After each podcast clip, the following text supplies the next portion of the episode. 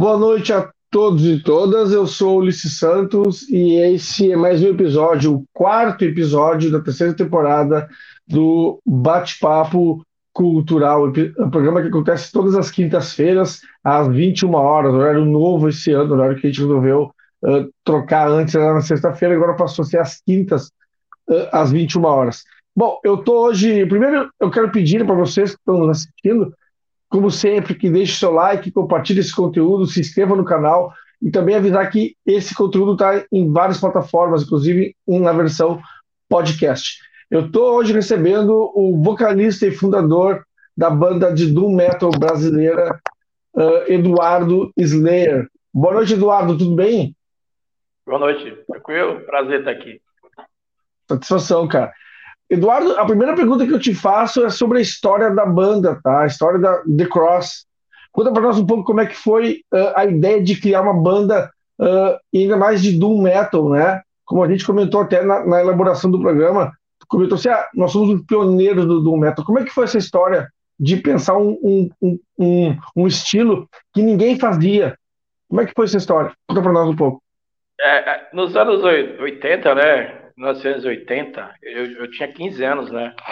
E eu já, eu já conhecia muitas bandas de heavy metal tradicional, porque eu comecei a ouvir heavy metal tradicional quando o nome ainda não era heavy metal, era rock pesado, né? Eu tinha um tio que me influenciava muito a ouvir fitinhas cassete a gente ouvia, né? Tudo, os primos todos ouviam. Black Sabbath, Purple, Grand Funk, eh, Pink Floyd, Nazaré, Ryan Hip, Motorhead, Iron Maiden, a gente, Saxon, a gente, guri a gente ouvia isso. Desde moleque, Rolling Stone, Queen, eu, eu tinha quase tudo do Queen. Então a gente, eu fui muito influenciado, eu tive sorte de ser influenciado por esse tio meu, que gostava muito de rock, heavy metal. Então, assim, quando a gente começou, a gente ficou mais ficando 15, 14, 13 anos de idade, não, 11 anos de idade, eu vim morar em Salvador. E na escola, estudava em colégio de padre. Na escola, no recreio, que chama intervalo, né? Tinha um professor de educação física, ele falou, oh, vocês quiserem ouvir música, vocês podem trazer suas, suas fitas para colocar. E eu levava, levava as fitinhas, Black Sabbath, de Purple.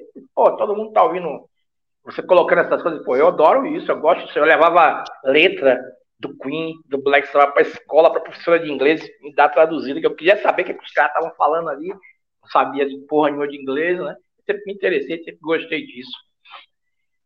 Com o tempo, você vai comprando material. Eu comprei muito material no Outstock, né? Você vai conhecendo várias bandas, uhum. fanzines, né? O próprio Rock Brigade ajudou milhões de pessoas, né? Fez, fez, fez a mentalidade de muita gente que virou da noite pro dia metaleiro, né? O cara uhum. curtia heavy metal, virou metaleiro. Eu também fui, né?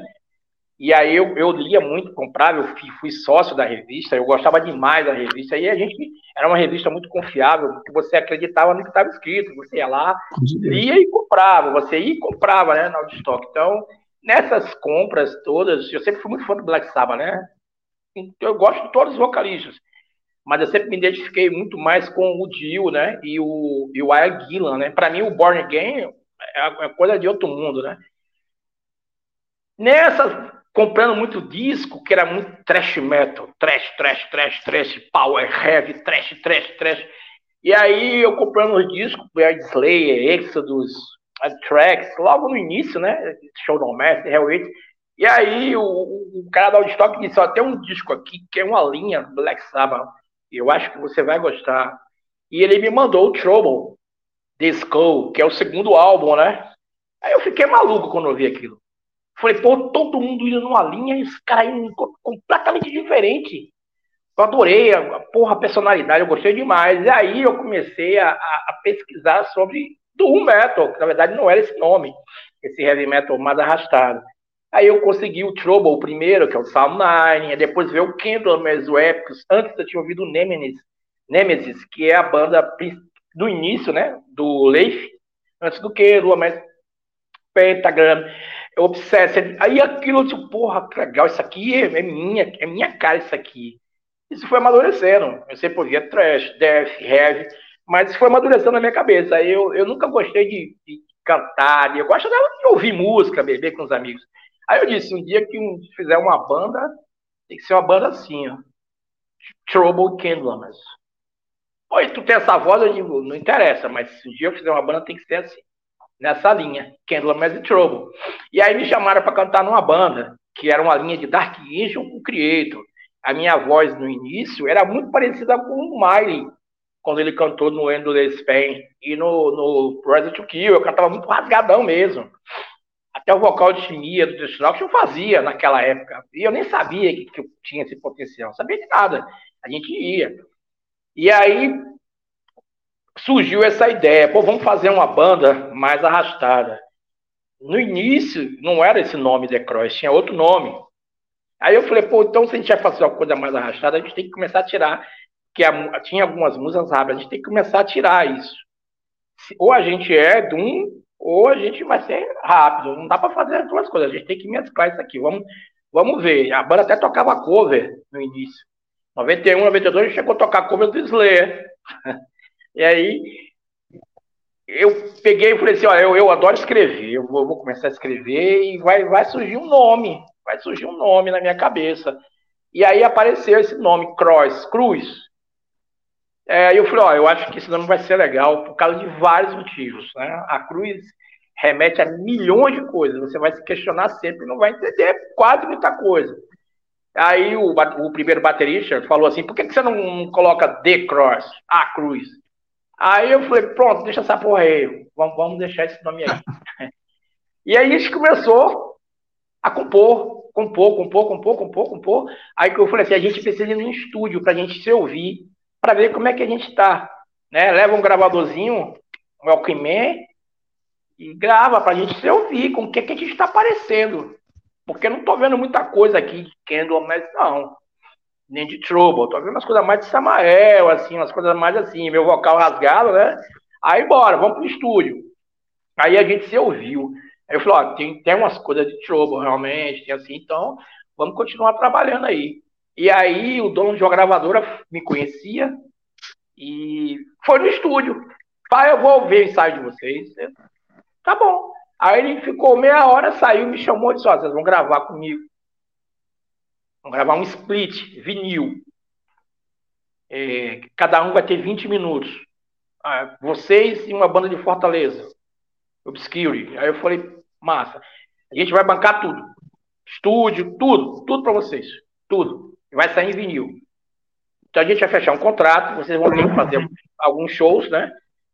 Para poder ter dinheiro para pagar esse vinil. Eu falei, não, tá, beleza. Tanto que a gente nem gravou em Salvador. A gente saiu de Salvador para gravar em Aracaju. E a gente gravou a, o split. Mas aí, nesse trâmite aí, esse rapaz aí, o Júnior, né?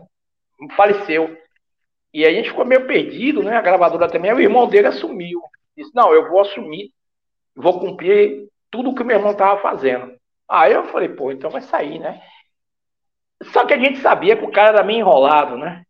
Aí dentro do estúdio, dentro do estúdio, quando terminou a mixagem, né, a masterização, aí eu cheguei pro cara lá, Pe, Pet, eu acho que eu não sei que Petra é o nome dele, Pet, Pietro, agora eu falei assim, ó, fala o seguinte, você tá com a fita original aí, DAT, né, aquelas negócio pequenininho, né? uhum. né? Aí eu falei assim, grava essa, essa fita aqui pra mim aqui, sem ninguém ver. Aí ele gravou para mim. Aí eu botei no bolso, não falei nada, fiquei na minha calado, né? Aí eu falei, ó, você tem um contrato, você tem que cumprir o contrato. Já se passou três meses, as músicas vão ficar defasadas, a banda precisa disso. Como é que você vai fazer? Ah, não tenho dinheiro. Aí eu falei, não tem dinheiro, não? Tá bom, não foi isso que te acertou. Aí eu chamei um amigo meu, chamado Paulo Sapucaia. Falei, olha, você faz uma, uma, uma capinha para mim dessa forma assim. Tem três músicas, o nome vai ser esse aqui e a gente vai lançar como demo. Pronto, eu lancei como demo e comecei a espalhar, espalhar, espalhar. E desde aquela época eu sempre tive muito contato no exterior. E eu dei sorte, porque eu tinha contato com o dono da gravadora é, Holy Records, que é o vocalista do Misanthropy, da França. E ele gostou, ele disse, eu adorei, pô, eu gostei, eu vou distribuir vocês aqui. Ah. Para não ficar muito caro, você, em vez de me mandar é, milhões de fitas, você me manda o DAT e várias capinhas que eu vou lançar vocês de CD aqui na França. Eu chamei o dono da gravadora e falei, olha, tem um cara querendo lançar lá fora. Você pode ter o dinheiro que você gastou de passagens de estúdio, cópias. Bicho, o cara foi irredutível. Não, eu não vou ceder, não. Eu quero o dinheiro todo na íntegra. Aí eu disse, tá bom. Aí eu falei assim, bom, você vai ficar no prejuízo, eu não vou ficar. Aí o cara da Holly Records passou para a Series Records e começou a distribuir também. e o cara da Deep passou para a Moribond Records dos Estados Unidos, que começou a distribuir também. Então, assim, eu não recebi em dólar, mas eu recebia milhões de CDs das gravadoras, de, de, das bandas deles, e eu vendia aqui, ninguém conhecia. Então, eu estava sendo uma espécie de manager do cara, eu estava divulgando as gravadoras deles aqui e empurrando. Bandas como Austral Rise, Godsend, é, bandas que ninguém conhecia aqui. E a gente lá fora, ele falou assim, por que, que você não vem fazer uma turnê aqui na França, com uma banda chamada né, Austral Rising. É o Avantgarde, isso aqui era tudo doido, né? 1994, a gente nem sabia que porra era Avantgarde. deixa eu te interromper um pouquinho, mas depois continua. Essa história é a história do, daquele EP The Fall, né, de 93, né? É, aquela demo The Fall. Uhum. Isso. Então a banda foi dando certo. Foi dando certo. E a banda começou a tocar no Brasil todo com uma fita. A gente divulgava uma demo. Então, Bendita a, a, hora que tu fez essa copa, então. É, a banda foi, a banda surgiu dessa forma. Aí a banda criou, criou um tipo de notoriedade. A gente, as pessoas começaram a dizer assim: "Pô, vocês tocam doom metal, né?" Eu falei: "É, a gente toca doom metal, sim." Pô, eu não, não, não saco muito isso. Eu falei: ah, "Para você ter uma referência, é melhor você ouvir o Candlemas, ouvir o Trouble. Pô, eu não, eu não sei que porra é essa. Aí você tem que comprar, porque não, não, você não tinha acesso a isso. Você tem que comprar. A gente dava o nome da loja. Compra uhum. aqui, etc aqui. Então, a gente divulgou o The Cross, a Budum, e a gente divulgou as bandas de Doom lá fora. E a gente espalhou o estilo. Então, nos nossos releases, desde 1990, tá lá. Doom Metal, influência. Black Sabbath, Candlemas e Trouble. No nosso release atual, de 2023, que está na mão da gravadora, que vai lançar agora dia 7, nosso novo álbum, tá lá, a mesma coisa. Influência, Black Sabbath, Candlemas, Trouble. É, gente, eu nunca mudei isso, porque é, isso são minhas influências. Mas quando eu, eu digo influência, não é aquilo que eu coloco na minha música. Eu, eu sou influenciado pelo Motorhead, adoro o Lemmy Kilmister, mas eu não, eu não, eu não faço o som do Motorhead. Eu adoro o Slayer, eu não faço o som do Slayer. Então, quando a gente fala em influência, não é influência musical só. Você se influencia também pelas as atitudes que o cara tem na vida, né?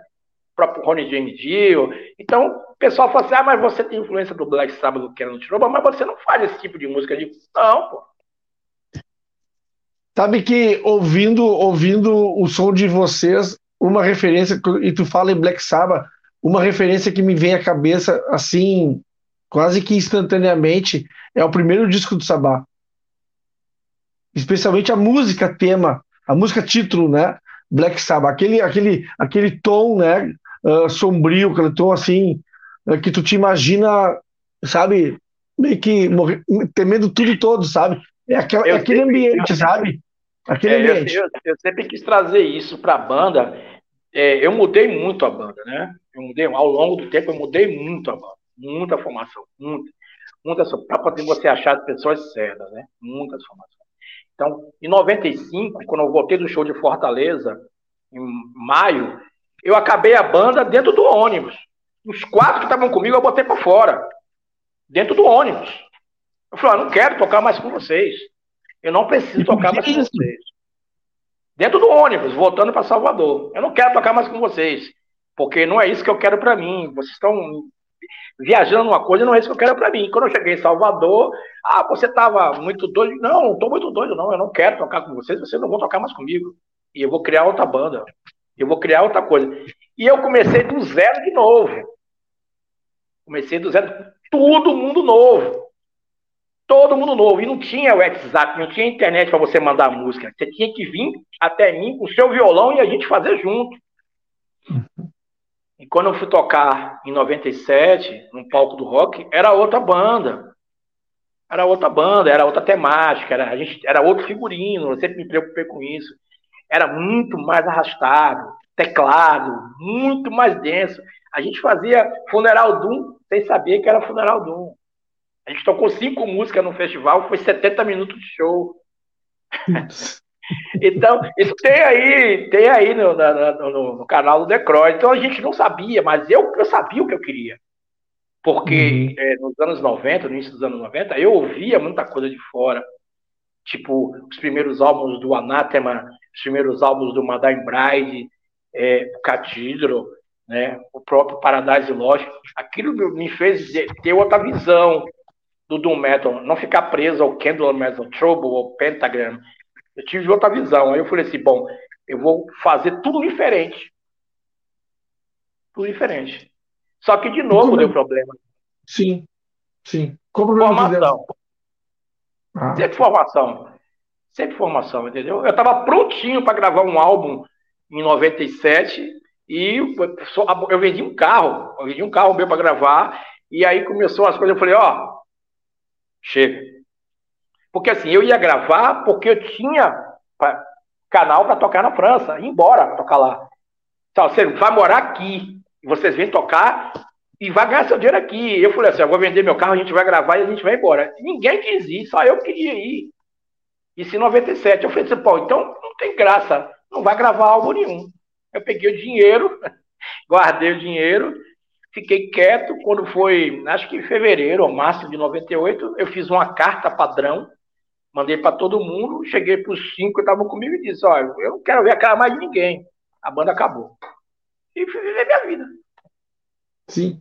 Me diz uma coisa, tu, tu comenta que a banda tem muita, teve muita recepção, até por uma assim, por uma situação super ocasional, eh, muita recepção lá fora, né, na Europa, nos Estados Unidos, a partir da, distribuição.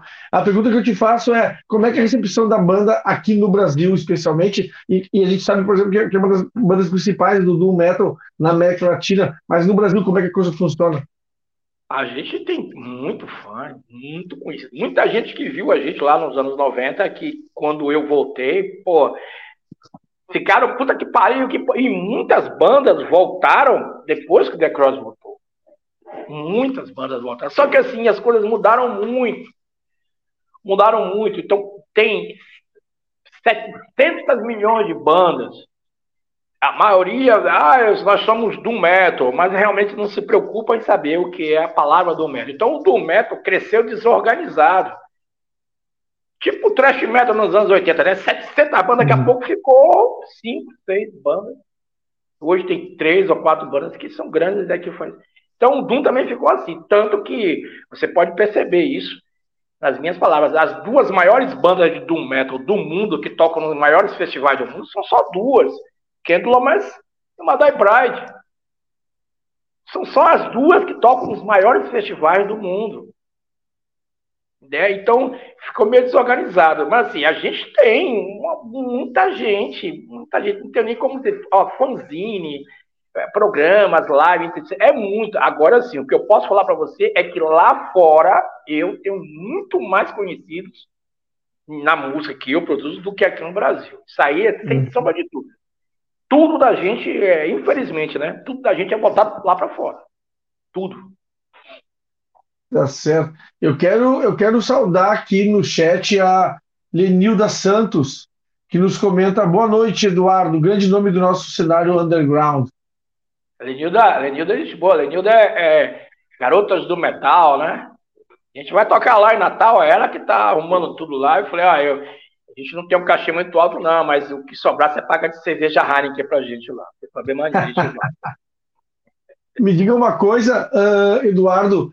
É, como é que funciona o processo criativo da banda The Cross, ele se baseia só em ti ou as pessoas ou alguém vem com alguma coisa pronta? Como é que funciona isso? É coletivo, é individual? Como é que é? É assim, eu tenho, eu tenho, eu, como assim? Eu, eu escuto música. Qualquer uhum. música eu escuto. Se você tiver sentimento, eu senti que tem mesmo. Tanto que tem alguns músicos brasileiros que eu gosto, eu escuto. Então eu vejo música em tudo, é incrível. Eu já fiz, já compus música andando esteira. Um barulho da esteira, eu digo, isso aqui é uma música. Eu botei o celular para gravar, peguei aquilo ali, chamei o guitarrista, ó, você tá vendo isso aqui? Ele disse, pai, você tá ficando maluco? Não tô ficando maluco, não, velho. Isso aqui, ó. Aí quando ele viu, eu disse, que porra, essa tem uma música. Eu digo, claro que tem uma música. Então, assim, às vezes, eu tenho dois guitarristas excelentes músicos. Já estão, um tá comigo há quatro anos e outro tá oito anos comigo. Então é muito fácil eu trabalhar com eles.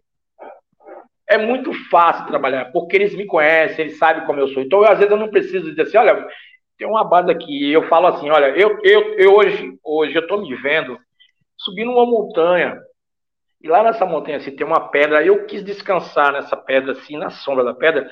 E eu fiquei olhando para o horizonte, e na dúvida, eu não sabia se eu me suicidava, eu fiquei pensando, parando na vida. Aí eu pô, acho que dá para fazer uma música. Dois, três dias começa a vir os riffs. Ah, velho, eu imaginei aqui isso aqui, de pronto, você captou a minha ideia. É assim que vai surgindo, entendeu? Ou eu escrevo. Eu escrevo. Eu escrevo a letra e tá, eu, eu, hoje eu tô dessa forma aqui. Eu acho que aqui, porra, dá sim. Entendeu? Então, como eu escuto milhões de bandas de doom metal, eu tento não ficar parecido. Não ficar parecido. Digo, não, isso não tá legal, bora mudar, isso não tá bom, vamos fazer dessa forma. Mas eu crio sozinho, o crédito não pode só ser meu.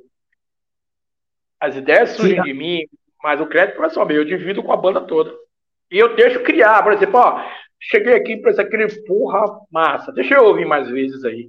Aí eu escuto, eu canto em cima, eu tô ouvindo, eu gosto de criar lá em cima na minha casa, lá aqui em cima na casa, deitado, com fone de noite, aí eu digo, porra, legal. Aí eu vou, escrevo uma coisinha, no outro dia eu digo, olha, aquele riff que você me mandou, eu, eu, eu sofrejei aqui um negócio, rapaz, acho que ele pode ficar assim, vê se você consegue. Aí vai surgindo.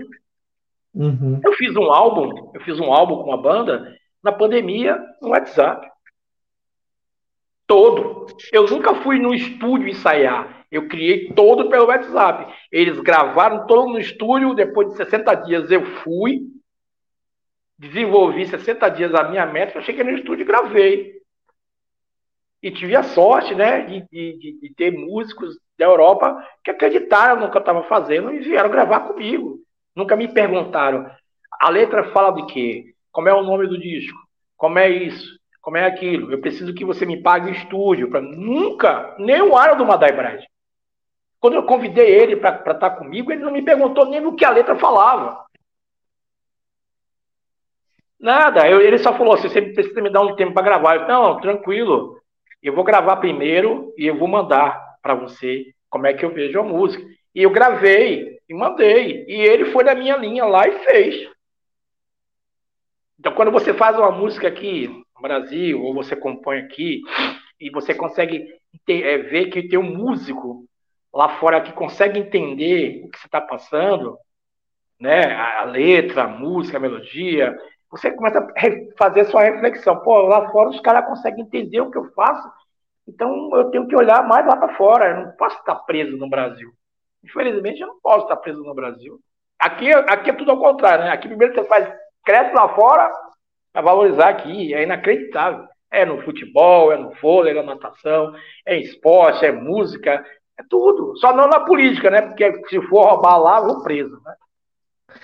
Agora, agora tem isso também, né? A gente, nos outros, nos outros, uh, nas outras áreas, como colocou o futebol, por exemplo, a gente exporta muita matéria-prima, né? Que é um jogador muito jovem, e aí volta para cá veterano, né?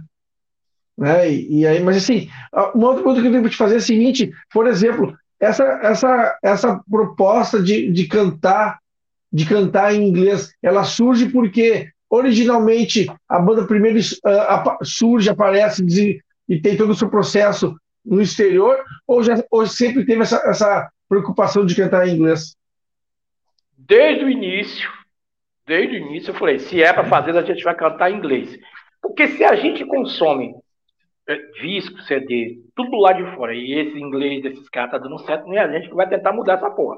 Porque se a gente claro. quiser ter, ter uma visibilidade lá fora, não vai ser cantando em português. O cara não vai estar tá se preocupando e tá traduzindo, ele, ele quer ouvir.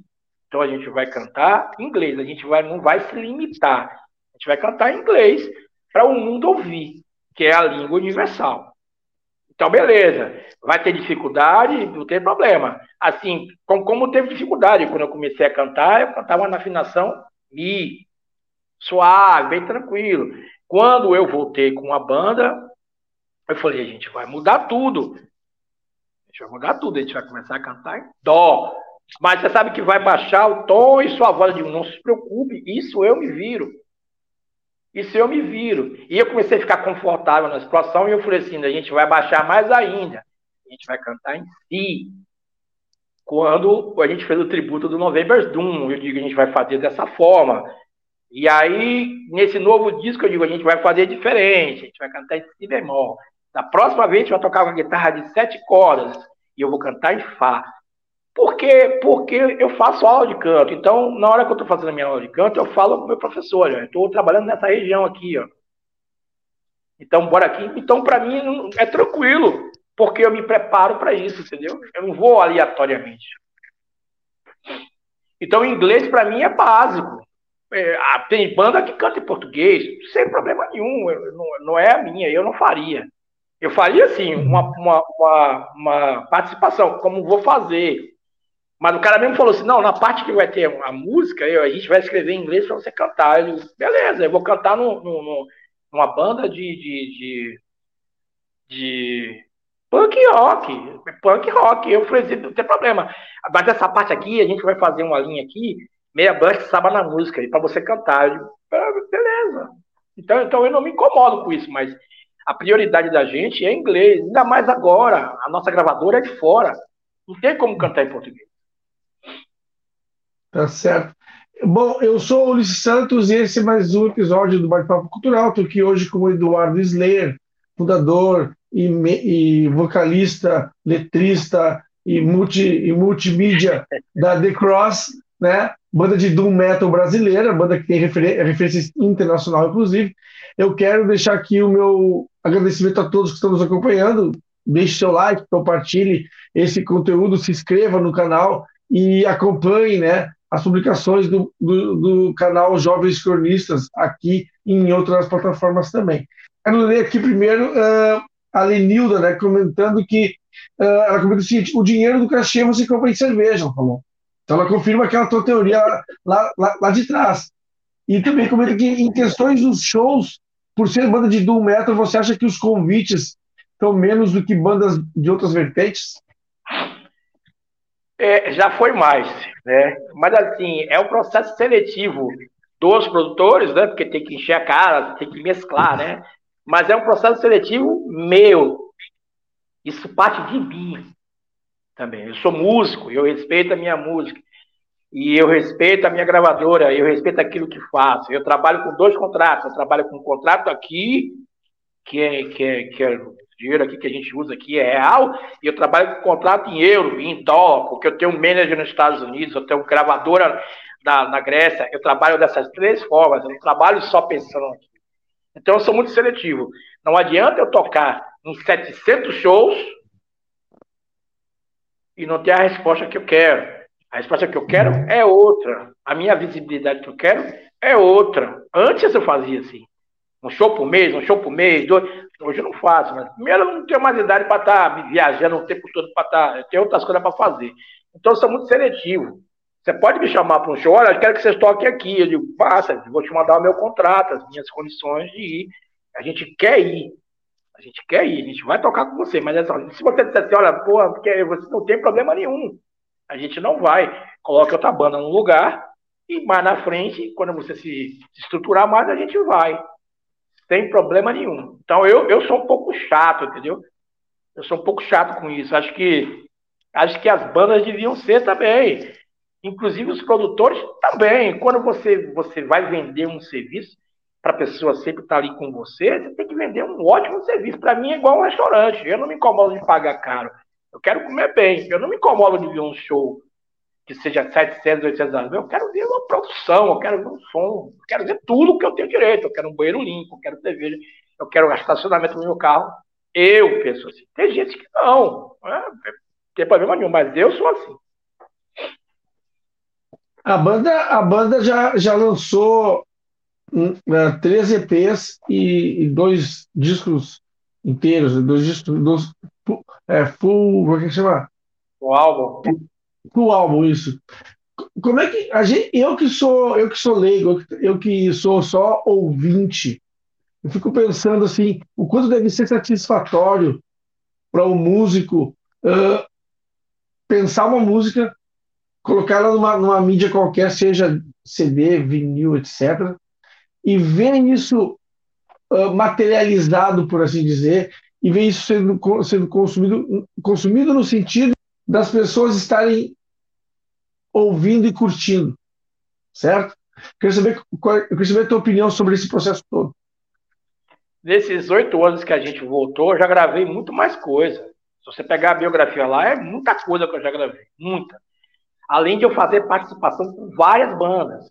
Várias bandas. Eu, eu tive o prazer de gravar com Mantas do Venom, eu tive o prazer de gravar com Arno Madai Brag, eu tive o prazer de gravar com, com o Zi, do Aura Heim do Chile, gravei com banda do Sul, já gravei com banda aqui da Bahia, estou gravando agora com a banda da Irlanda, e eu vou ter agora no meu disco novo o, o Jack Starr, que foi o fundador do Virgin Steel, vou ter o pessoal que tocou com o Robert Lloyd do Kendall, do Solitude, vou gravar com, com o Paul Kerr do November's Doom, uma banda de 1979. Eu já gravei com meio mundo de gente, muita coisa eu já lancei. Eu estou até me preparando para gravar agora, dia 9, que eu vou gravar com a banda da, da Irlanda. Deram uma música de presente e eu vou gravar com eles, a banda de heavy metal tradicional, Blazing Fire. Quando você vê o seu trabalho é, exposto e as pessoas com, é, comprando, incentivando, eu recebo milhões de coisas, milhões de coisas. Ah, pô, seu disco é isso, sua voz é aquilo, pô, essa base aqui é pesada, é isso, aquilo. Eu tento sempre entregar algo de qualidade, que você possa ouvir e dizer assim, porra, o nível é igual lá de fora. É igual lá de fora. Não tem muita diferença. Eu, eu me sinto gratificante gratificado. Tanto que sempre me cobraram uma melhor gravação da demo de 93. E eu esperei dar 25 anos e fiz isso. Regravei ela com novos arranjos, chamei músicos para fazer comigo e fiz isso. E ainda coloquei um bônus. E esse CD, que é chamado Still Falling, né? The Fall, a queda, Still Falling ainda caindo. Esse CD foi um dos melhores de death metal de 2019. E eu, eu, eu coloquei nas entrevistas, eu falei assim, olha, são músicas de 91, músicas de 92, que a gente deu, botou algumas coisas diferentes, a gente baixou a afinação e eu cantei diferente, mas são as mesmas músicas. Porque eu achava que a demo de forma merecia uma qualidade melhor. Então, quando você tem essa resposta, é tipo assim, pô, nasceu meu filho. Pô, você fica super alegre, né? E aí esse filho dá frutos, aí você fica mais alegre ainda. É, não, porque na realidade uh, eu, eu, digo isso porque eu, eu, como não sou, como tentei, eu tentei ser músico, tive uma banda de, de, de metal lá nos anos 90 com amigos meus, mas uns ainda, uns seguiram na, na, carreira musical, outros não, né? Mas assim, eu fico pensando assim, é muito satisfatório, sabe? Eu tento me colocar no lugar do músico sabe? Seja, seja músico que for, né? Ah, de ver eu... sua música sendo produzida, sendo, sendo concluída, sendo divulgada e sendo admirada e, e consumida no bom sentido. Eu sou, eu sou muito, eu até brinco com pessoas, eu sou muito desbravador, eu adoro desafios, eu, eu, sou, eu sou isso aí. Eu fiquei 18 anos parado, eu voltei com a banda, em seis meses eu já estava no estúdio gravando música nova, que é o EP Flame Stroke Priest. E a gente lançou a demo Fall masterizada e duas músicas novas. Logo de cara. E nesse processo de junho de 2015 até entrar no estúdio para gravar o disco de 2017, faleceu o guitarrista, o Eli. Ele faleceu de câncer nesse processo. E eu falei assim, porra, não é possível, eu fiquei tanto tempo parado, agora acontece isso. Mas a gente vai, vai gravar. E a gente gravou, e o álbum segundo né, o site da Whiplash, é o segundo melhor da década. Só que o álbum foi lançado em 2017. foi lançado em 2017. Eu, eu adoro o álbum. Quando, quando eu vi o álbum lá, todo bonitinho assim, eu falei, porra, a gente fez até uma homenagem ao, ao guitarrista ali, né? Quando você abre assim, encaixa, tem uma, tem uma página só para ele, falando dele, né? Eu, quando chamei para a banda, eu sabia que ele tinha câncer, né? Sabia, claro que eu sabia. Mas ele me disse uma coisa que pesou muito para mim. Como eu fiquei 18 anos na faculdade, ele falou assim: Olha, eu sempre quis tocar no The Cross, porque você me deu uma fitinha em 1993 que tinha The Cross de um lado e do outro lado tinha um Candlemas, o All Once and Dreams, e aquilo influenciou toda a minha vida. E eu sou guitarrista por causa disso, por causa daquela fitinha, porque eu virei fã do Candlemas. Você que me deu isso aqui. Aí eu falei, pô, velho, eu não sei quanto tempo tu vai ficar vivo, mas você vai tocar comigo. você vai tocar comigo, você vai tocar comigo. E no show de 2016, que a gente subiu no palco do rock, tem isso aí na internet. É, eu tava no camarim tocando de roupa, ele também. Aí ele, já, ele falou assim: ó, talvez eu não consiga é, tocar em pé. Tô sentindo muitas dores no joelho. Ele já estava fazendo já o último estágio de quimioterapia. Aí eu disse: não tem problema, se você tocar sentado, eu vou tocar sentado também eu sento do seu lado lá e faço essa porra sentado também. E ele disse: Não, não vou dar essa ousadia a você, não, eu vou tocar em pé. E ele tocou em pé. E eu fiz o show do lado dele, ele ficava sempre do meu lado esquerdo. Assim. Dois meses depois do show, ele faleceu. O câncer dele era muito agressivo. Uhum. E, e no enterro, é, foi cremado e a mulher dele falou: Olha, eu queria que você falasse lá no microfone. Eu, eu falo, claro que eu falo, não tem problema nenhum. Aí eu falei, cheguei lá para. Eu não sei como é o nome de que, quem fica na frente lá, tudo é bonitinho para fazer. Aí eu peguei tudo bem, peguei o microfone, ó, eu vou falar aqui só 30 segundos, né? Não tenho que falar muito dele, não. Mas assim, eu queria ouvir uma música que ele gravou comigo, aqui agora. Aí botaram a música. Aí falou, não pode ser uma música grande, a música tinha 10 minutos. Eu falei, não, a música é pequenininha. Agora, uma música chamada Sweet Tragedy, que ele compôs, me trouxe, aí eu digo, a gente, vamos, vamos melhorar essa música, vamos trabalhar. Aí eu trabalhei a música com ele, ele falou, eu fiz essa música, como são as coisas, né? eu fiz essa música em homenagem à minha mãe. Minha mãe faleceu de câncer. Aí eu falei assim, então vamos colocar esse nome, Sweet Tragedy, uma doce tragédia. E eu coloquei essa música, né? É a música que a gente está trabalhando, que vai abrir o um novo álbum, né? Então, eu estou fazendo uma nova versão dessa música Sweet Tragedy 2. Tive a honra, né? Eu, eu, falo que é um presente, é uma honra de três, três caras, dois dos Estados Unidos e um alemão que vão estar comigo, que é o pessoal do Griff Collector. Que a banda, quem fundou a banda foi o Robert Lowe do Kendall, mas é só isso, né? Para quem só curte Kendall, para quem curte Doom Metal, é, isso para mim é um prato cheio. E eu falo com ele sempre: cadê a música? Cadê a música? Aí eu peguei e mandei um trechinho, né? Aí a professora, aí, pô, eu vou mandar a música inteira, calma. Pô, vocês estão agoniados, porra. Calma, pô. a gente aprendeu aqui no Brasil com vocês. Qualidade, calma. É, tenha paciência. Eu aprendi isso. Aqui é Doom, pô. Na hora que tiver mandado direitinho, a gente vai mandar. Então, eu me sinto muito bem quando a gente vê um trabalho. A gente vai, vai lançar agora dia 7, vai sair o Full EP. Esse trabalho a, que a gravadora vai lançar, ele é todo é, póstumo. Ele é todo em homenagem ao nosso baterista. Para você ter ideia, ele não era baterista efetivo, ele era contratado da banda. Ele ganhava uhum. para tocar. Mas eu o conheci há 30 anos. E ele estava comigo tocando há 7 anos. Então é um, é um, um músico de mão cheia. Ele tocou com qualquer estilo. Ele morou na Europa, tocava também lá. Ele tocou com camisa de Vênus. Então ele é um, ele é um músico assim que eu, a gente quando perdeu ele, eu fiquei, eu falei assim, pô, de novo, de novo, eu tô passando por esse mesmo processo de novo. Aí eu achei que eu devia parar a banda. Eu achei que eu devia uhum. parar a banda. Mas aí, por incrível que pareça, né? Você falou do pessoal lá fora, né? Todo uhum. mundo que me apoiou foi da Europa. Que vieram falar comigo que vieram falar comigo, o pessoal do Saturnos, o pessoal do Madai Bride, o pessoal do November Doom, o pessoal do Forsaken, vieram falar comigo. Não tome decisão precipitada. Espere um pouco. Não acabe a banda. Espere só um pouco. Eu ouvi deles. Não foi de muita gente aqui no Brasil. Você ouve na página, né? Meus pesos, mas apoio na banda foi lá de fora que eu tive. E aí eu falei com o pessoal da banda, vamos se permitir um tempo, eu não quero acabar a banda, eu quero que vocês fiquem comigo. Agora vocês têm que decidir se vocês querem comigo ou não. O que eu posso falar para vocês é que em 2016 eu passei pelo mesmo processo. Eu tive que enterrar o guitarrista. E agora eu vou ter que enterrar o baterista. Vocês que sabem. Aí eles, não, a gente vai estar com vocês. Então tá bom. Tanto que 40 dias depois a gente gravou um clipe. Que a gente vai lançar. E esse clipe é um dos maiores músicos europeus e que a gente está homenageando também. Então, assim, você tem que pensar, né? Às vezes você, ah, você lidar muito mais com o pessoal lá fora. Eles são mais acessíveis. Você consegue, eu consigo falar com qualquer um a qualquer hora. Eles falam comigo, a gente troca. O que, que você acha? Pô, mas me dá o site. Você vai ver no, no, na página do The Cross, mesmo de outras bandas porque eles fazem isso comigo lá. Então eu, eu uhum. prestigio eles aqui.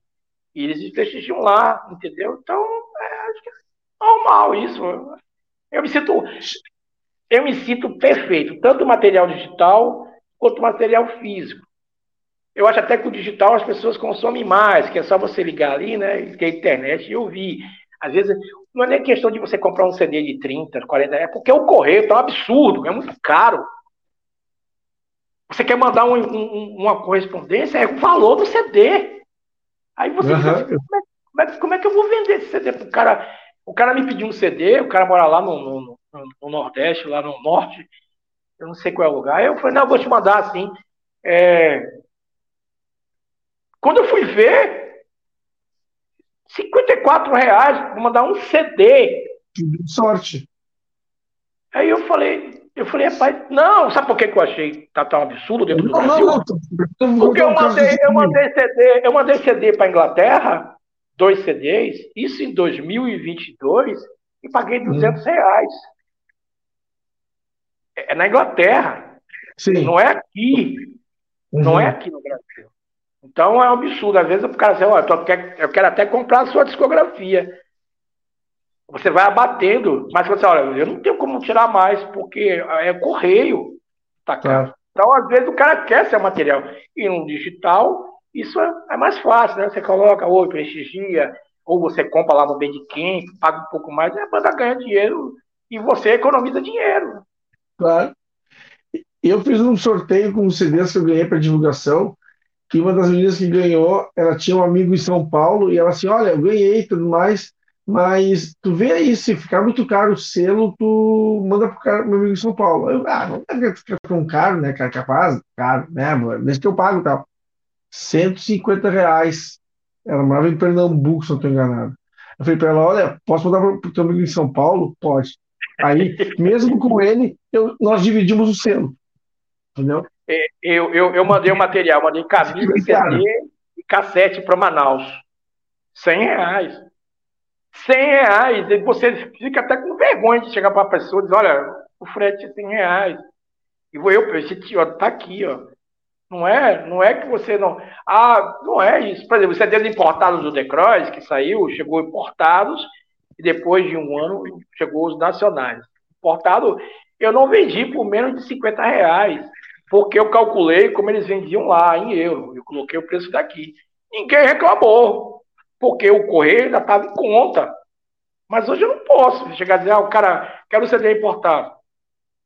Eu vou dizer, olha, é, é 50 e o correio é 50. O cara vai dizer, pô, vou pagar 100 conto no seu CD, eu vou, vou ouvir no Spotify. Claro. E eu digo, escute no Spotify. Claro. Ah, você vai ouvir no Spotify, irmão. Você tá certo. 100 reais você pode comprar mesmo de coisa. Eu não tiro sua razão, não. Sim. Eu quero, eu quero saudar as pessoas que estão aqui no chat com a gente, além da, da Lenilda, o Matheus Fernandes, o, Moacir Surdo e o Lúcio Pereira, que nos comenta muito legal. Gosto muito de Doom Metal. Olha aí, ó. Já conseguimos trazer né, uma, uma pessoa que está aí ouvindo a gente curtindo o som, o Doom Metal, que é de extrema qualidade. É, é, é uma música diferente, né? É uma é, claro não é uma música. Eu, eu, eu até brinco, né? Eu brinco assim, ah, Eu era mais não, mas ah, bora bater uma reunião, isso aqui, bora, bora pra reunião. De agora eu vou acabar a festa, viu? Eita, porra, Eduardo vai botar Dum, de vou acabar a festa. Aí, eu boto o que eu quero ouvir. Eu ouvi com vocês reggae, trash, def, rádio. Vai, todo mundo senta, fica tudo quieto. Pô, tu acabou a festa, velho. Porra. Tem, já tem gente lá, já tem gente ali, ó, triste, chorando, lembrando que fulano morreu. Eu digo, eu falei, velho, eu quero ouvir isso. Se você é consegue é assim, entender, paciência. Eduardo, Eduardo, é que assim, deixa eu botar só uma música. É, eu posso, eu ainda fico assim, eu vou botar uma música aqui de 30 minutos, mas não minutos. Mas a Brad tem uma música de 28 minutos, eu vou botar essa música aqui de 28 minutos. Eu só vou ouvir uma só, viu? Só ouvir uma só. Aí, aí o cara. Aí tem até gente que fala assim, pô, velho, eu tava precisando realmente dar um tempo, eu tava. Porra, a música né, deu uma sentada. Eu digo, é, eu vou botar mais um aí, fica tranquilo. é isso. O Doom tem, tem, tem, esse lado de acabar as festas, né? Sim, sim. Uh, me, diz, uh, me diz uma coisa, Eduardo. além de todas essas, essas uh, participações, esse novo CD que vocês estão gravando, o que mais vocês têm para nos contar em termos de novidades da The Cross? Bom, dia 7 agora de julho vai sair o full, né? O Resquiet Impet Fraternoster. São três músicas. Uma já foi, que é com Jossen, que é Semita Solitudinis. É, é, tudo em homenagem a Luiz. Então, foi tudo escrito. É, o CD póstumo, a capa, tudo. É, a capa é ele, né? É tudo em homenagem a ele. A gente mudou um pouco nosso jeito. Esse, esse disco não é um disco extremamente pesado, é um disco épico. Então, eu canto diferente, eu tento fazer bem diferente, né? Na hora que eu tava gravando, eu pensei assim, eu até brinquei, né? Eu falei assim, ó, ele, um produtor, né, Paulo, falou, ah, vou fazer de conta que Luiz está aqui, né? Ô Luiz, como é que você quer que eu grave essa música? Eu vou cantar aqui de um jeito que você aí disse, tá bom não, né? Aí eu cantava, olhava pro lado, ele dizia, não, não tá bom não. Eu, eu ia de novo, eu ia de novo. É, aí eu cantei, eu olhei assim, aí, tá legal? Ele, pô, ficou massa. Então, pronto, vou gravar assim, vamos lá. Então eu fiz desse jeito, né? A gente trabalhou as músicas desse jeito. Era só uma música. Era só um single, mas eu disse, não, não, ele merece mais. Vamos fazer diferente. Aí a gente teve as participações eu sou muito chato, eles não, eu vou trazer alguns europeus para gravar comigo aqui. Aí eu convidei o maestro, né? Eu nunca pensei que eu fosse gravar com o maestro. Trouxe o maestro para cantar, ele canta no clipe, né? Ele é um cara extremamente. Acho que é de outro mundo. É músico, né? Tudo que a gente fala com ele, ele respira música, né? Ele falou: olha, vamos fazer um concerto junto. Eu gosto da sua voz. Eu disse: pô, meu irmão, vou ter que abrir uma cerveja aqui. Aí vou abrir um aqui também. Ele é muito disso, entendeu? Ele, tanto que ele vai estar no álbum. Ele vai, eu convidei ele, ó, pô, eu quero que você seja no álbum comigo. Ele, tá bom. E, Vamos... Fala. e ele, ele tem, o, ele veio com a gente e tem o, o baixista do Silent Bliss, que as pessoas, é, eles são muito na dele, são muito. Ninguém vai associar, quem curte Doom vai associar. Ele, o Daniel Fischer, que é o que tocou com a gente, teclado e violino, ele é o baixista ele, ele, ele, é o tecladista da banda italiana chamada Midnatson. Essa banda é folk metal.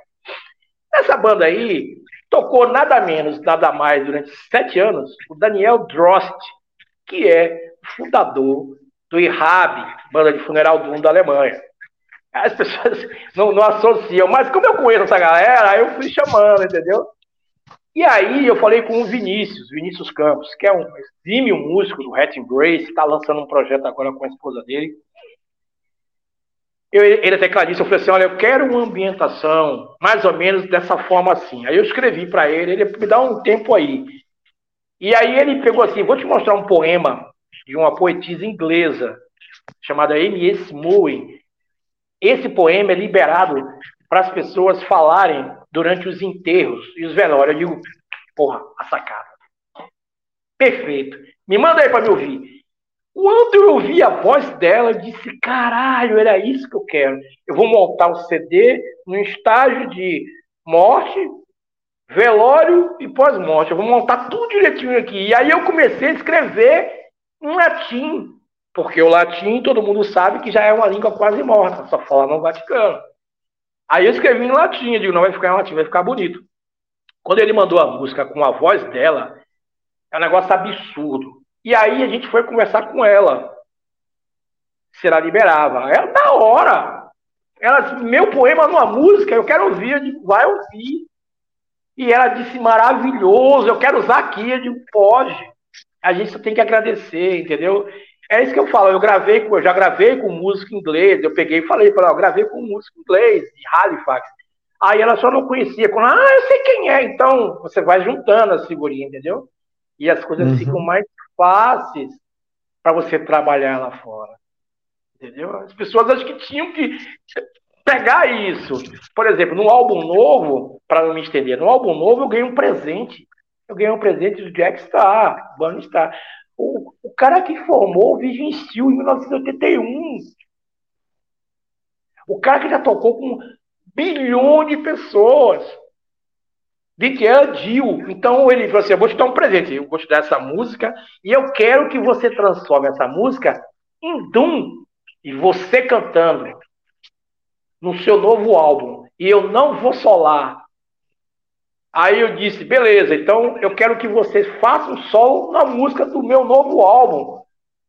Que tocando Doom, ele disse, pronto, a gente fechou. Só que nessa música dele, vai ter um guitarrista que ele nem sabe quem é que vai fazer o solo. Que quando a gente anunciar, eu acho que as pessoas vão até pedir isso, vai cair o cu da bunda. Porque o cara, o cara é de outro mundo, o cara é foda. Vamos, Aí depois de, é, tem um ah, clipe, tem um clipe né, de Walls of the Forgotten. Sim. Deve sair em setembro. E a gente está preparando um novo álbum.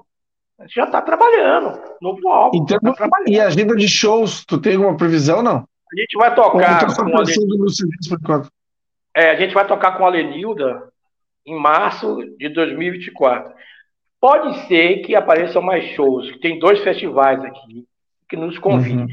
Se não atrapalhar o processo do novo álbum, a gente vai. Se eu achar que vai atrapalhar, a gente não vai. A prioridade é o novo álbum, então.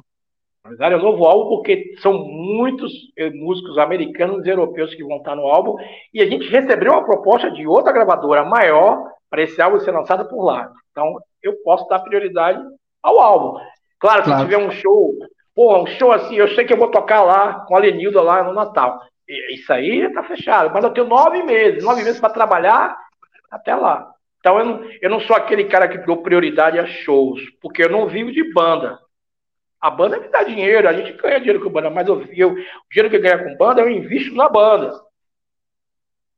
Entendeu? Para não tirar uhum. do meu uhum. bolso. Por exemplo, a gente vai gravar agora, é custo.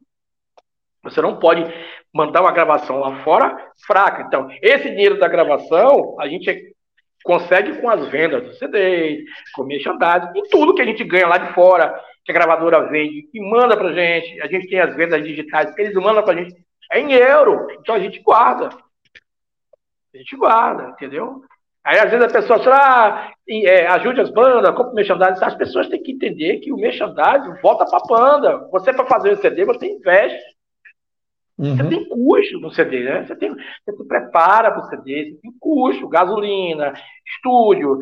Você, você abre mão um pouco da família para você gravar. As pessoas acham que pega o CD, por isso que eu me irrito às vezes. Você tá num show, pô, vocês são demais, eu queria um CD seu, eu digo, compre. Compre. Compre. Pô, não tem como você me dar de presente. Eu digo, já te dei de presente, você já me viu ao vivo. É pronto, porque é, você, se você pegar e ficar dando, você não te valoriza, pô. Exatamente. Exatamente, Eduardo. Eu quero aqui saudar uh, no chat o Rômulo Milagres, que nos deu um salve. Salve, Rômulo, tudo bem? Uh, Eduardo, vamos passar o clipe aquele que nós estamos com ele na agulha. Solta aí, por favor, Eduardo, uh, Cláudio, para a gente assistir o clipe da The Cross. Pega o lenço.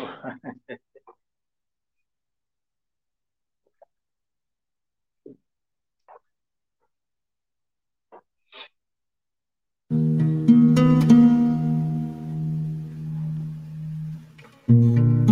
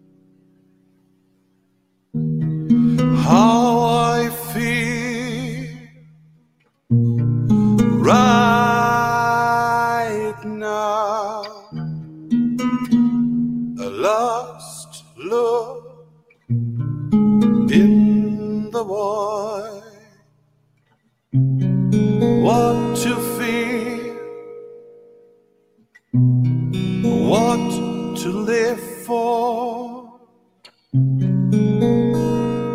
bitterness remains in my soul. In this moment, everything can be atrocious, vulgar.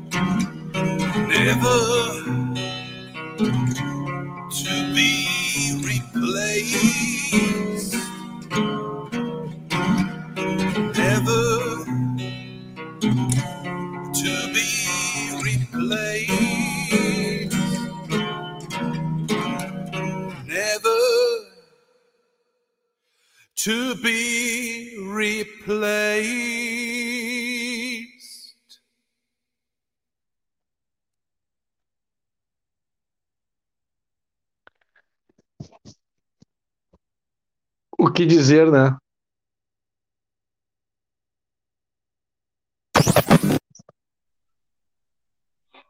A gente fez, fez homenagem ao, ao gordinho. Esse foi o CD novo da banda The Cross, Semita Solitudines. Comenta um pouco para nós da produção desse CD e da, e dessa, e da história dessa música, cara. Ó, é... quando eu recebi a notícia do falecimento dele, meu celular estava desligado. Eu tenho mania às vezes de desligar e fazer outra coisa, depois eu ligo. E aí, quando eu liguei, parecia que o meu celular ia explodir. E eu, sem saber de nada, e o grupo do Decrois, né, a gente tem três grupos: um grupo Decrois financeiro, grupo Decrois de música e grupo Decrois da gente conversar as coisas. E o grupo estava cheio de coisa, aí eu, sem saber o que era, eu entrei. O que foi que houve? Porque eu tinha conversado com o Luiz 24 horas antes. É, o Aaron do Madai Bride fez uma live no canal aqui do Brasil, o Heavy Couture, Couture, e ele postou o CD do The Cross, assim, aí mandaram para mim, aí eu, pô, que massa, velho, que ele, né, postou o CD do The Cross, isso, aquilo, e aí eu, aí eu peguei o vídeo e mandei pro Luiz, falei, ah, pô, foi ele que produziu o álbum, né, no estúdio dele, aí onde é que você tá aí? Ele, pô, massa, velho, porra, eu falei assim, vou ter que tomar uma cerveja aqui, abre a cerveja aí, porra, no outro dia, aconteceu isso. E aí o, o Daniel, o guitarrista, falou assim: rapaz, a gente tem que fazer uma homenagem para ele em, em, música. Aí eu falei: passa, vamos fazer isso. Nós temos um, um, início de uma música nova que ele chegou a ouvir. Aí eu falei: acho que foi. Foi essa aqui. E aí ele colocou. Aí eu disse: vamos começar a trabalhar dessa aí já que ele ouviu isso aí. Não era essa música. Uhum. O nome do álbum é Resquiet in Pet Frater Descanse em Paz, meu irmão. A outra música é Infunary, que é funeral, e essa, Semita Solitude, que significa caminhando na solidão. A gente tentou, entendeu? Eu, na minha maluquice, tentei criar assim. Eu... E aí o álbum surgiu, o álbum surgiu disso. Só que a gente começou a trabalhar isso no dia 20 de agosto, um dia depois do falecimento dele. E vai lançar agora. E a gente demorou muito tempo para gravar isso aí. Eu chamei pessoas de fora, a gente demorou muito. Porque Luiz, Luiz era um cara chatíssimo. Pior do que eu. Eu gravei muito com ele, a gente fez muitos trabalhos. A gente gravou junto com o pessoal do Chile também. E ele era chato. Sabe o que é um cara chato? dobre. E quando eu ia gravar com ele, ele me cobrava isso. E às vezes eu dizia assim: não sei como é que tu consegue ver que eu tenho essa voz. Vamos fazer de novo? Vamos. E eu ficava o dia inteiro. E ele dizia: não, tá bom, leve para casa, vai ouvindo no carro, volte para semana. Então, muitos da minha voz, ele tem participação. E esse álbum eu gravei sem ele. Por isso que eu fiz aquela brincadeira, né? eu, eu gravei sem ele. Aí eu falei assim, pô, não posso vacilar, senão esse cara vem aqui me acordar de noite, me perturbar. Deixa eu fazer o negócio certo, direitinho. Então, deu muito certo, né? É uma homenagem da banda para ele, é uma homenagem. As, as pessoas. É, eu não gosto de homenagem depois que o cara morre. Eu gosto de homenagem, sim, mas eu já fiz homenagem a ele, ele vivo também. Quando uhum. a gente uhum. gravou o tributo do November Doom, quando a gente gravou o tributo do Madai Bride, eu fiz homenagem a ele. A gente tocou gravou o DVD em 2020, acabou o show, fui lá falar com ele, pô, você tocou pra caralho, bicho, acho que seu cachê tem que ser até maior, eu até brinquei com ele, né? e foi um momento muito chato, né? Porque ele tinha acabado de comprar um apartamento, foi um negócio assim, né? Mas foi maravilhoso, porque eu consegui trazer as pessoas, né? Então, tudo aí é homenagem a ele. Eu, eu até vou, vou permitir para você 10 segundos aqui. Quando esse clipe estava pronto, eu mandei para a esposa dele. Eu falei, vou te dar um presente, você vai ouvir. Você não vai comentar, você não vai me dizer nada. Só quero que você escute e veja.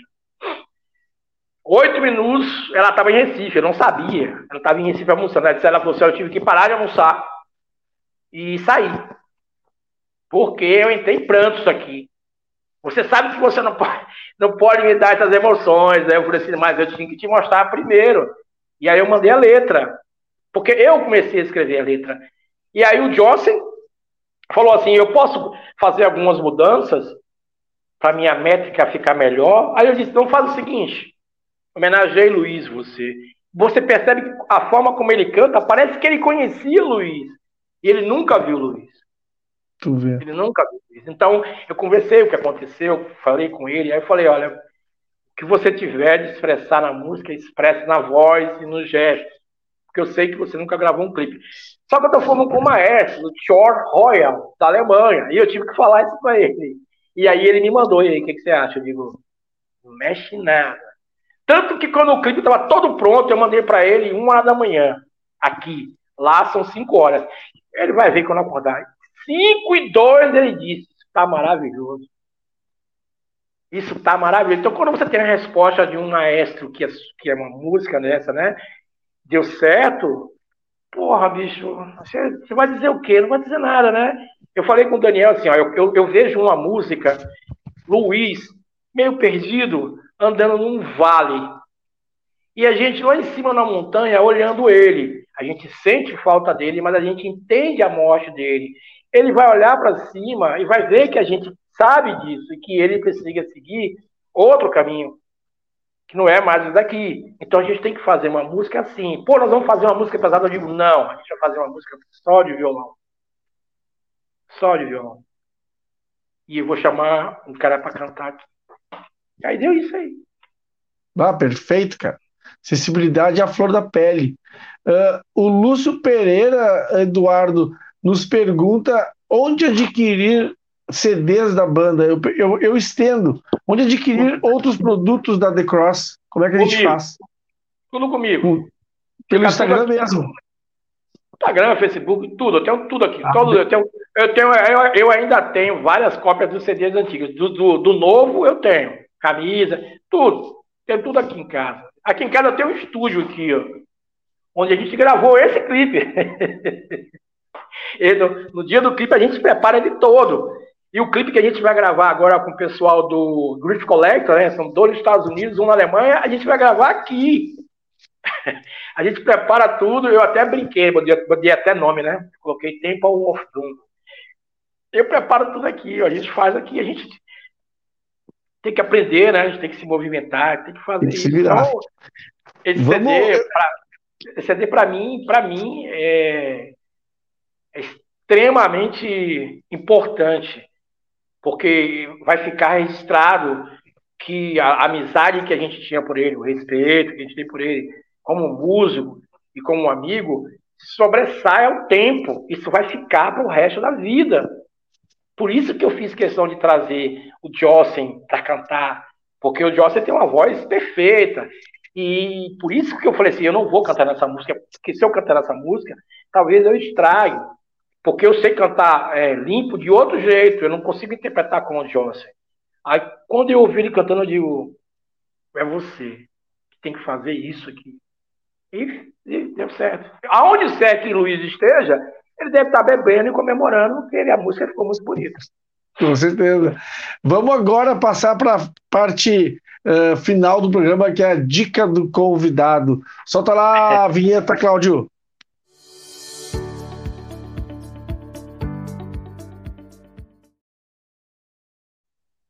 Na dica do convidado, o nosso convidado de hoje, Eduardo Slayer, vai dar a sua dica para quem estiver nos assistindo, nos ouvindo ou nos assistir ou nos ver na sequência. A palavra é vossa, Eduardo Slayer.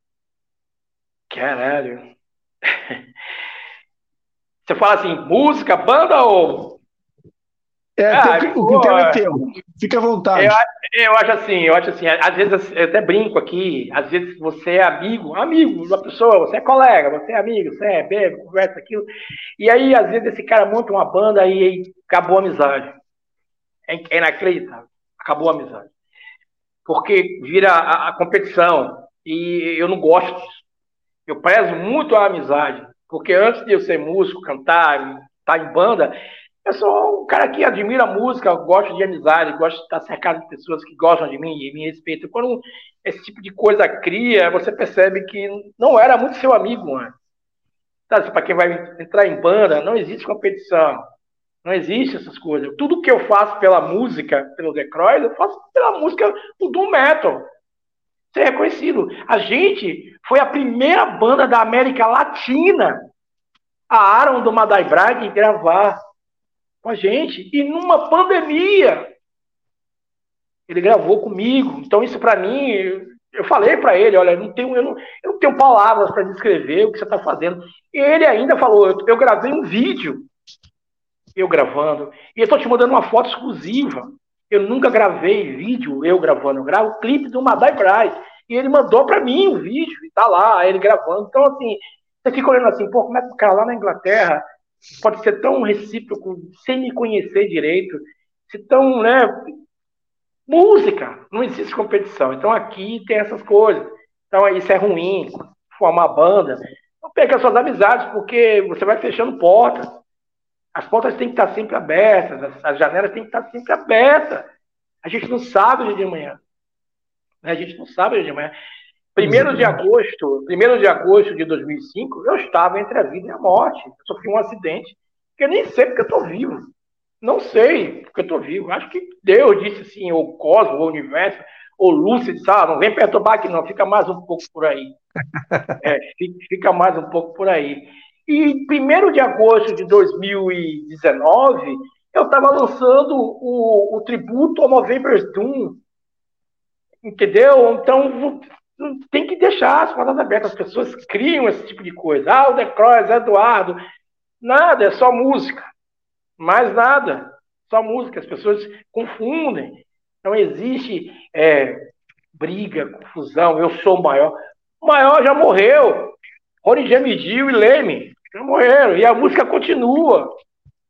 Né? Os maiores estão aí, são Black Sabbath. Aí você não vê esse tipo de coisa. Você vai conversar com o Tony Iommi, o cara é extremamente simples. Você fala que ele é o fundador do heavy metal, ele diz que não. Não, que não, não, sou eu, não. Não me dê esse título. Eu não quero essa responsabilidade. Eu converso com tanta gente, é, eu converso com tanta gente lá fora. É... Para arredondar, eu convidei o Paul Kur do November's Doom. Quem conhece Doom Metal, quem conhece Death Doom, conhece a banda. É uma puta banda. Tem, o cara é, é, é, compositor, o cara é ele, ele, ele vive muita vida dele, ele é um cara muito esforçado, ele fez a cirurgia bariátrica, acho que ele perdeu uns 100 quilos. Ele vai crescer isso, aquilo. Eu falei com ele três vezes. Um tributo no November Zoom, agradeci, isso, aquilo, ele me agradecer, pô, adorei a versão, isso, aquilo. Nada. E aí eu falei com ele, pô, o Ara do Madai Brad gravou comigo. Por que, que você não grava comigo? 11 horas da manhã. 11 e 2 ele disse, me mande a música. Entendeu? Você não precisa falar nada. Não precisa estar essas coisas. Não, então, assim, um conselho que eu tenho para dar, se eu tenho assim, tá fazendo banda, tá com música, soma, soma, todo mundo somando, daqui a pouco tá tocando no VAC, tá tocando no Hellfest. E você vai puxando as bandas, vai puxando os amigos junto, e, porque é muito chato você ficar assim. É, apoia a cena quando a banda dele vai tocar. Quando você pega o cartaz e coloca, o cara nem comenta nem compartilha. Então, assim, fica difícil. Como é que você quer que você apoie a cena se você não apoia as outras bandas? Agora você está entendendo por que, que tudo uhum. meu é voltado lá para fora? Uhum. Eu já recebi convite para tocar na Itália, recebemos convite para tocar nos Estados Unidos, fazer turnê com Holy Mother. Eu vou gravar agora, sabe com quem? Com Tony Mac, Tom, é, é, John Macaluso, o cara que tocou com Johnny Land, tocou com Symphony X, então, para você ver, você trata as pessoas bem, porque você sabe que lá na frente as pessoas não vão esquecer de você. Vão retornar. Então, acho que assim, a minha dica é essa. É, fica vivendo num mundinho, não sabe o dia de amanhã. Amanhã você pode estar precisando do sangue do cara que você achou que virou inimigo por causa de porra de banda. Entendeu? Então, assim, banda é para agregar, banda não é para perder amizade, banda é para somar sempre isso. Se tiver somando, tá ótimo. Se não der para somar, né? Eu, eu deixei de falar com várias pessoas, porque eu falei, a gente vai deixar de se falar, porque você está achando que é uma competição, e eu prefiro preservar minha amizade, mas eu não vou falar mais com você. Pegue sua banda aí, né? E você também. Me deixe em paz. Me deixe quieto. E eu sigo o meu caminho. Entendeu? Então a dica que eu tenho é essa: banda é pra somar, é música, é só música, pô. Com certeza. Essa música, mais nada. Então as pessoas ficam criando discussão, criando é, picuinha, criando divergência, aonde não tem. Uhum. Aonde não tem. Você sobe no palco, faça o seu melhor. Eu faço isso. Eu me preocupo muito. Eu estudo figurino, eu estudo como é que tem que se tocar, posição de palco. Eu estudo. Eu fiz coreografia. Eu fiz coreografia com a minha mulher no show que eu fiz agora. Estava comigo no palco. Ninguém nem conheceu, porque eu me preocupei com o figurino. E as pessoas às vezes não se preocupam com isso né? Fala só para um grupinho e acha que aí, aí que vai criminalizar. Então, assim, eu, a minha dica é essa. Banda é banda, ótimo, perfeito. Música vai ser sempre boa, eu vou morrer, a música vai ficar aí. Todo mundo vai morrer, a música vai ficar aí. Tá aí, o maior exemplo disso. Fred Mercury do Queen morreu, a música dele é gigantesca, tá aí. Né? Leme, o tio. Então, a minha dica é essa. Não fique criando picuinha, criando inimizade, ou achando que você é melhor. Não é melhor de porra nenhuma, não é nada. A gente não é nada, a gente está aqui de passagem. A gente Mas é tão quem... ruim, a gente é tão ruim que a nossa cinza. Se jogar na pocilga do porco, o porco não come. Mas tu sabe, eh, Eduardo, que essa, essa impressão não é impressão. Quem vê, um, quem vê um, um visual, quem vê um show, quem vê uma, uma amostra visual e cênica uh, da The Cross, vê a, a, a importância que a banda dá a essa construção cênica, né? Além da música. Tu vê a, as representações, tu vê a, a, o palco, de certa maneira, quase um teatro para significar a música, sabe? A gente, isso, a gente agora, a preocupação que se tem, se vê essa preocupação. Isso, isso passa para quem assiste. A gente, a gente demonstra, a gente fez um show agora, no palco do rock aqui no festival. A gente teve essa preocupação. E quando a gente desce, a gente tem essa resposta. Uhum. Tanto, tanto uhum. que no show da gente, a gente tira dinheiro para pagar um técnico de som. Não estou dizendo que o técnico de som do festival é ruim, mas eu prefiro trabalhar com quem conhece a minha música. E isso claro. eu pago. Eu pago, olha, a gente tem um técnico de som que está com a gente há sete anos, então ele sabe como é que a gente trabalha, ele sabe como é que a gente que funciona tudo direitinho, tudo ali, ele sabe. Então a gente, olha, vai tocar em tal lugar, massa. Aí ele disse, me manda um rádio do palco para gente saber qual é a mesa que vai ter. A gente manda, ele tem tudo direitinho. Para cada mesa ele tem um set da gente. Então, uhum. por isso que às vezes as pessoas assistem o show do The e dizem, por que, que é tão diferente? O som quando você sobe e o som das outras bandas. Por assim, é simples, porque eles não pagam técnico de som. É só isso. Acho que estão se preocupando com outras coisas, né? Ou não quer tirar do bolso para pagar. Eu abro mão e contrato um técnico de som. Você vai ver o show do Palco do Rock 2023 agora, de várias bandas, e vai ver o show do The Cross vai dizer assim, não, vocês estão tocando em outro lugar, não é no mesmo palco, não é no mesmo som. Não, não é, não é. Mas é. Então eu me preocupo com isso, por isso que eu assisto muitos vídeos, tenho contato com muitas pessoas, me informo de tudo, vejo vários shows, para quando chegar lá em cima, tentar fazer algo pelo menos parecido. Para quem esteja lá embaixo assistindo, porra, valeu a pena, realmente, porra. Já é uma música meio complicada, porque é uma música muito pesada, muito, muito arrastada, eu canto uhum. muito cultural. Então, não tem aquele pula-pula, aquele, mas você fica, você fica preso ali no show. É uhum. eu, eu, eu, eu, né? Eu penso dessa forma, tem gente que não pensa. Não tem problema. Eduardo Slayer, vocalista, fundador e cabeça por trás e pela frente do, da banda The Cross, banda de Doom Metal, pioneiros do Doom Metal na América Latina e no Brasil.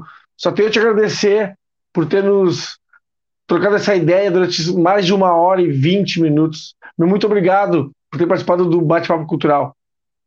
Eu que agradeço, obrigado a todo mundo, obrigado a você, prazer. Precisando de mim, estamos aqui. Passando pela Bahia, passando por Feira de Santana, me avisa só um dia antes para a gente renovar o estoque de Heineken para a gente beber. Opa, quando tiver, quando tiver material novo, então, só fica à disposição o programa para tu divulgar se tu tiver se tu quiser. Pra semana, quando, quando, a gravadora, quando a gravadora lançar, eles eles, porque lá assim, o fuso horário é 4 horas, né? Na Grécia é 4 horas. Eles lançam meia-noite e meia, uma hora aqui. Lá já é de madrugada. Quando eles lançarem lá, aí a gente já tem preparado aqui. a gente já fez aqui já o, o EP da, do nosso jeito, independente da gravadora. A gente fez tudo, todo montadinho, tudo no YouTube, tudo bonitinho. Aí eu mando para vocês. Você passa, são 19 minutos e 40 e poucos segundos de música. Pessoal, tenho só agradecer a presença do Eduardo Slayer nessa, em mais uma edição do Bate-Papo Cultural. Agradecer a todos que estiveram aqui com a gente hoje. Uh, eu sou o Luiz Santos, esse foi mais um episódio do Bate-Papo Cultural, Bate Cultural. Eduardo, valeu, obrigado. Até a próxima. Até a próxima. Na semana que vem a gente se vê de novo. Bate-Papo Cultural. Valeu, boa noite. Saúde.